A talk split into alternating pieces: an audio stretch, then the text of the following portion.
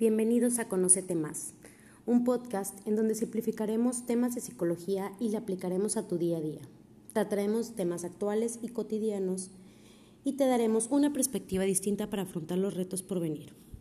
Mi nombre es Andrea Curcio, psicóloga clínica con años de experiencia en la docencia, mamá y, por qué no, aprendiz en la vida. Si me lo permites, te acompañaré en este recorrido de autoconocimiento. ¿Estás listo? Comencemos.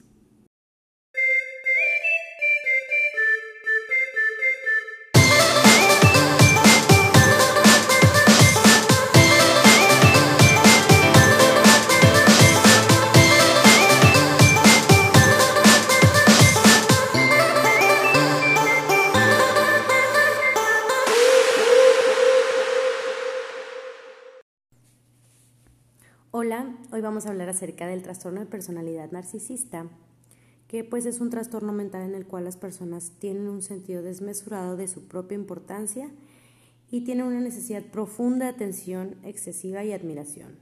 También tienen relaciones conflictivas y una falta de, una falta de empatía por los demás. Pues sin embargo, detrás de esta máscara de seguridad extrema hay una autoestima frágil que es vulnerable a la más mínima crítica. Este trastorno de personalidad es más frecuente entre los hombres y la causa no se sabe con exactitud, pero puede implicar una combinación de factores genéticos y ambientales. Quiero aclarar que es, ah, es, muy diferente tener una autoestima sana, ya que una autoestima sana es un área muy importante que tenemos que cuidar y que estructurar para poder construir relaciones eh, saludables con uno mismo y con los demás. Pero antes de decirle una serie de características para poder detectar si tenemos o si conocemos a alguien con este tipo de trastorno, pues es también muy importante que hablemos de por qué el nombre de narcisista. Para que entiendan el contexto, les platicaré el mito. Narciso es el joven más hermoso de la mitología griega.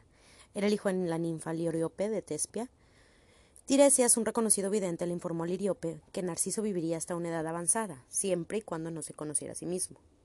En una ocasión en que Narciso se hallaba en el bosque, Eco, una ninfa, se enamoró de él, y al acercarse a su amado, él la rechazó. Esta desconsolada se ocultó y pasó el resto de sus días sola, muriendo poco a poco hasta que solo restó su voz. Debido a esto, Narciso fue castigado por Némesis, diosa griega de la venganza, por lo que Narciso se acercó a un río y al apreciar su belleza en el reflejo del agua, se enamoró de sí mismo. En algunas versiones dicen que enloqueció por no obtener el objeto de sus deseos. Terminó con su vida, creciendo en el lugar de su muerte la flor que conocemos como Narciso.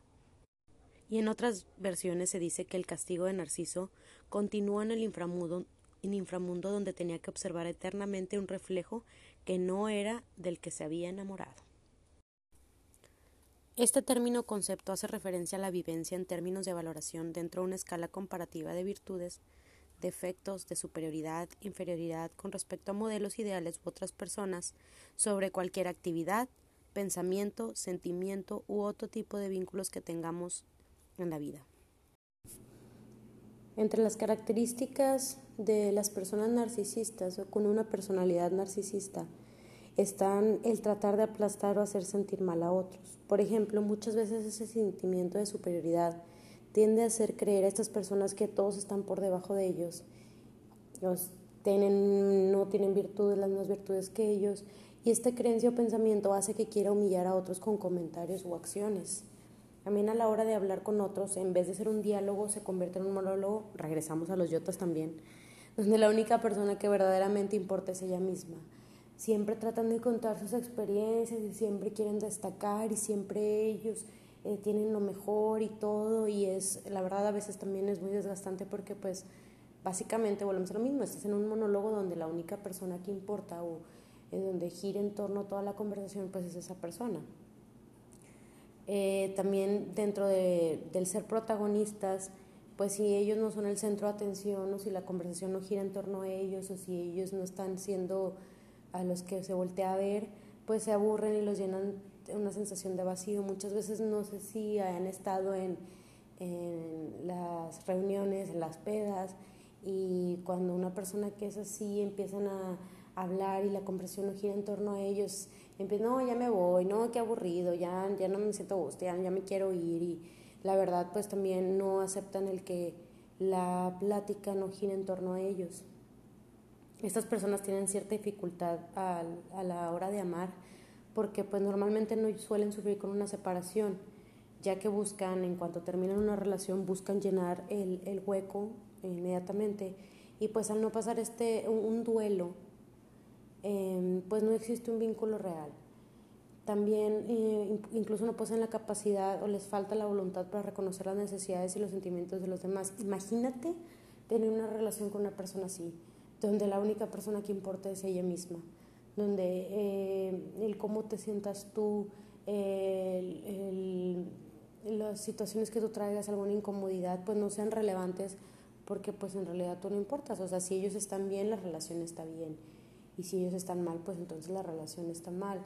Y aquí pues yo creo que para una persona que tenga una relación con una personalidad narcisista, con una persona que tenga esta personalidad, pues es muy difícil es muy difícil y es muy cansado porque pues nunca va a terminar, o sea, nunca terminan siendo escuchados, por lo tanto, si esto no se vuelve una relación tóxica o si esto no se vuelve pues una codependencia, pues normalmente una persona sana lo que haría es dejar esa relación. ¿Qué es lo que pasa con estas personas? Pues tratan de llenar eso, incluso a veces no con una relación, a lo mejor no vamos a, a a poner que ellos este, salen y entran de una relación tan rápido, pero pues muchas veces al ellos saber o ellos tener esa creencia donde pues no, yo soy lo mejor, o sea, como cree que se va a conseguir alguien mejor que yo, etcétera, pues ellos se tratan de tapar con, con el hecho de ella, ella o él era el que tenía el problema, no yo. Son personas que necesitan una admiración excesiva, que constantemente se les esté reconociendo y de cierta manera sentirse privilegiados. Este, también yo creo que se rodean de mucha gente donde siempre los va a estar este, admirando y les va a estar este, diciendo así como los típicos lamebotas y no, sí, claro que tú eres así, no, tú eres la mejor persona, no puedo creer, no creo que haya persona igual que tú. Por esto mismo y que se creen superiores, pues tienen la creencia de que solo pueden relacionarse con personas especiales como ellos mismos o incluso también vuelvo a lo mismo, se, se, rodean de gente que va a seguir alimentando su ego, que va a seguir alimentando este, esta pues autoestima excesivamente alta.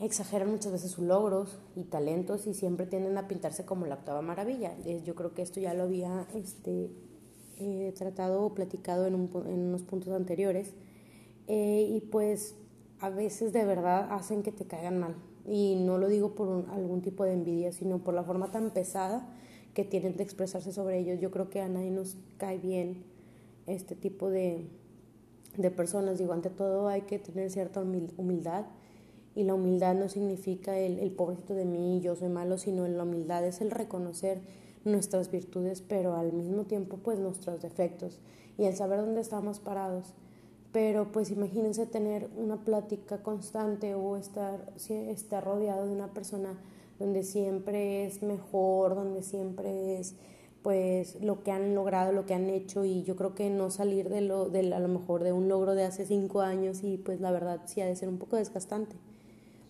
Tienen un problema también con las reglas, pues ellos dicen que las reglas son para las personas comunes o mediocres y pues ellos no se, no se ajustan a estas reglas por lo mismo, ellos son seres excepcionales y esto los lleva muchas veces al ridículo.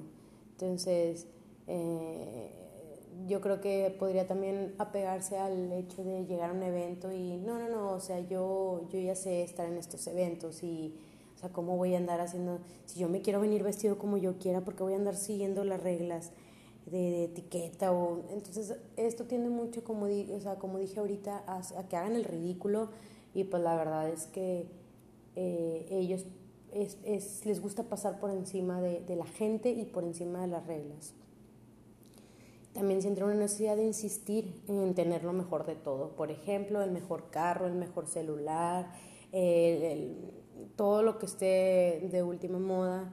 Esto también los envuelve en una constante preocupación por fantasías acerca del éxito, del poder, de la brillantez, quién es más inteligente, la belleza o incluso las parejas perfectas. Muchas veces también estas personas tienden a tener una pareja trofeo, una persona como, como si regresamos al punto donde que se rodean de personas especiales como ellos, pues yo creo que tienden a buscar una pareja que a lo mejor cumpla con una o varias de sus expectativas o de sus listas de checkpoints, donde es así como, ah, mira, es muy inteligente, entonces pues obviamente va a llamar la atención.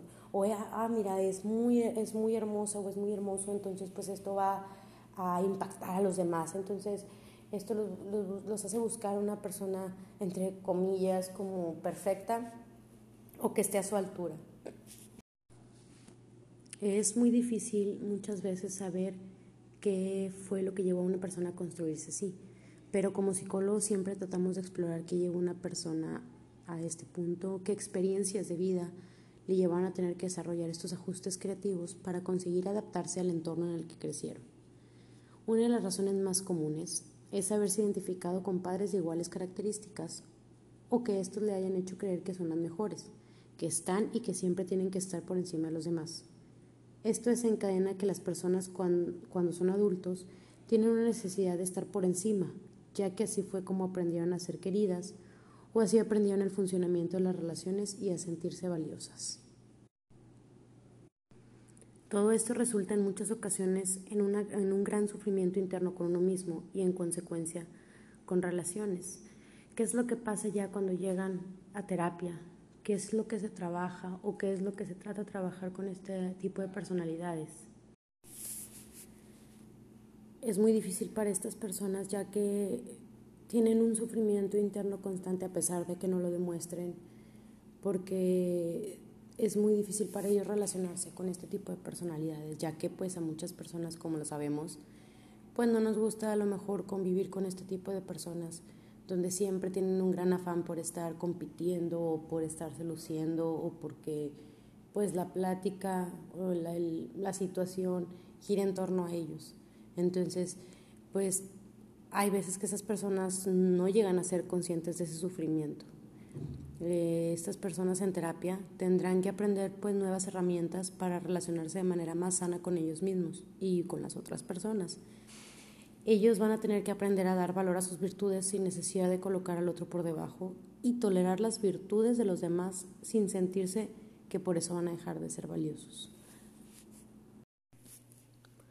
Como se desconoce la causa con exactitud del trastorno de personalidad narcisista, pues no existe una forma para prevenirlo.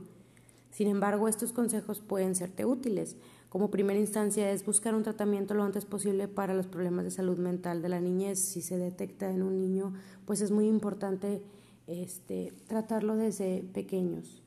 Participar en terapias familiares para aprender formas saludables de comunicarte o afrontar los conflictos o la angustia emocional.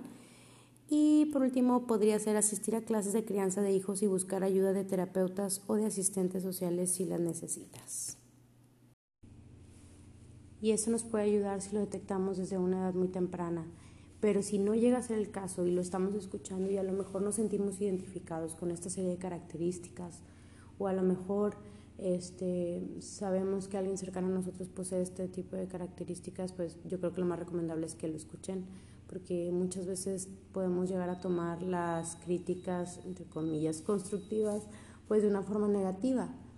Entonces, eh, aquí la idea es que ya si se detectó, pues es obviamente asistir a un trabajo, a un trabajo multidisciplinario que es un psiquiatra con la ayuda de un psicólogo para llevar un tratamiento y obviamente que este, estas personas nos puedan brindar las herramientas para poder afrontarlo día a día y tener unas relaciones más sanas. Em, este tema es bastante extenso, pero yo creo que básicamente lo resumí y me gustaría, la verdad, seguir este, oyendo consejos suyos. Me estuve leyendo su retroalimentación y la verdad creo que es muy grato para mí recibirlos porque así puedo yo mejorar. Y incluso si de igual manera tienen alguna inquietud, quisieran que se hablara de algún tema en especial, pues también no lo duden en, en mandarme un mensaje y hacérmelo pues notar. Yo sé que dije que los iba a estar subiendo los jueves, pero por una serie de eventos desafortunados, pues no, no lo pude lograr hasta hoy. También los quiero invitar a que me sigan en redes sociales. En Instagram estoy como arroba psi.andreacurcio y en Facebook estoy como psicóloga Andrea Curcio. Eh, cualquiera mensaje que me quieran llegar pueden hacerlo llegar por, esos, por esas redes y pues nos vemos a la próxima. Gracias.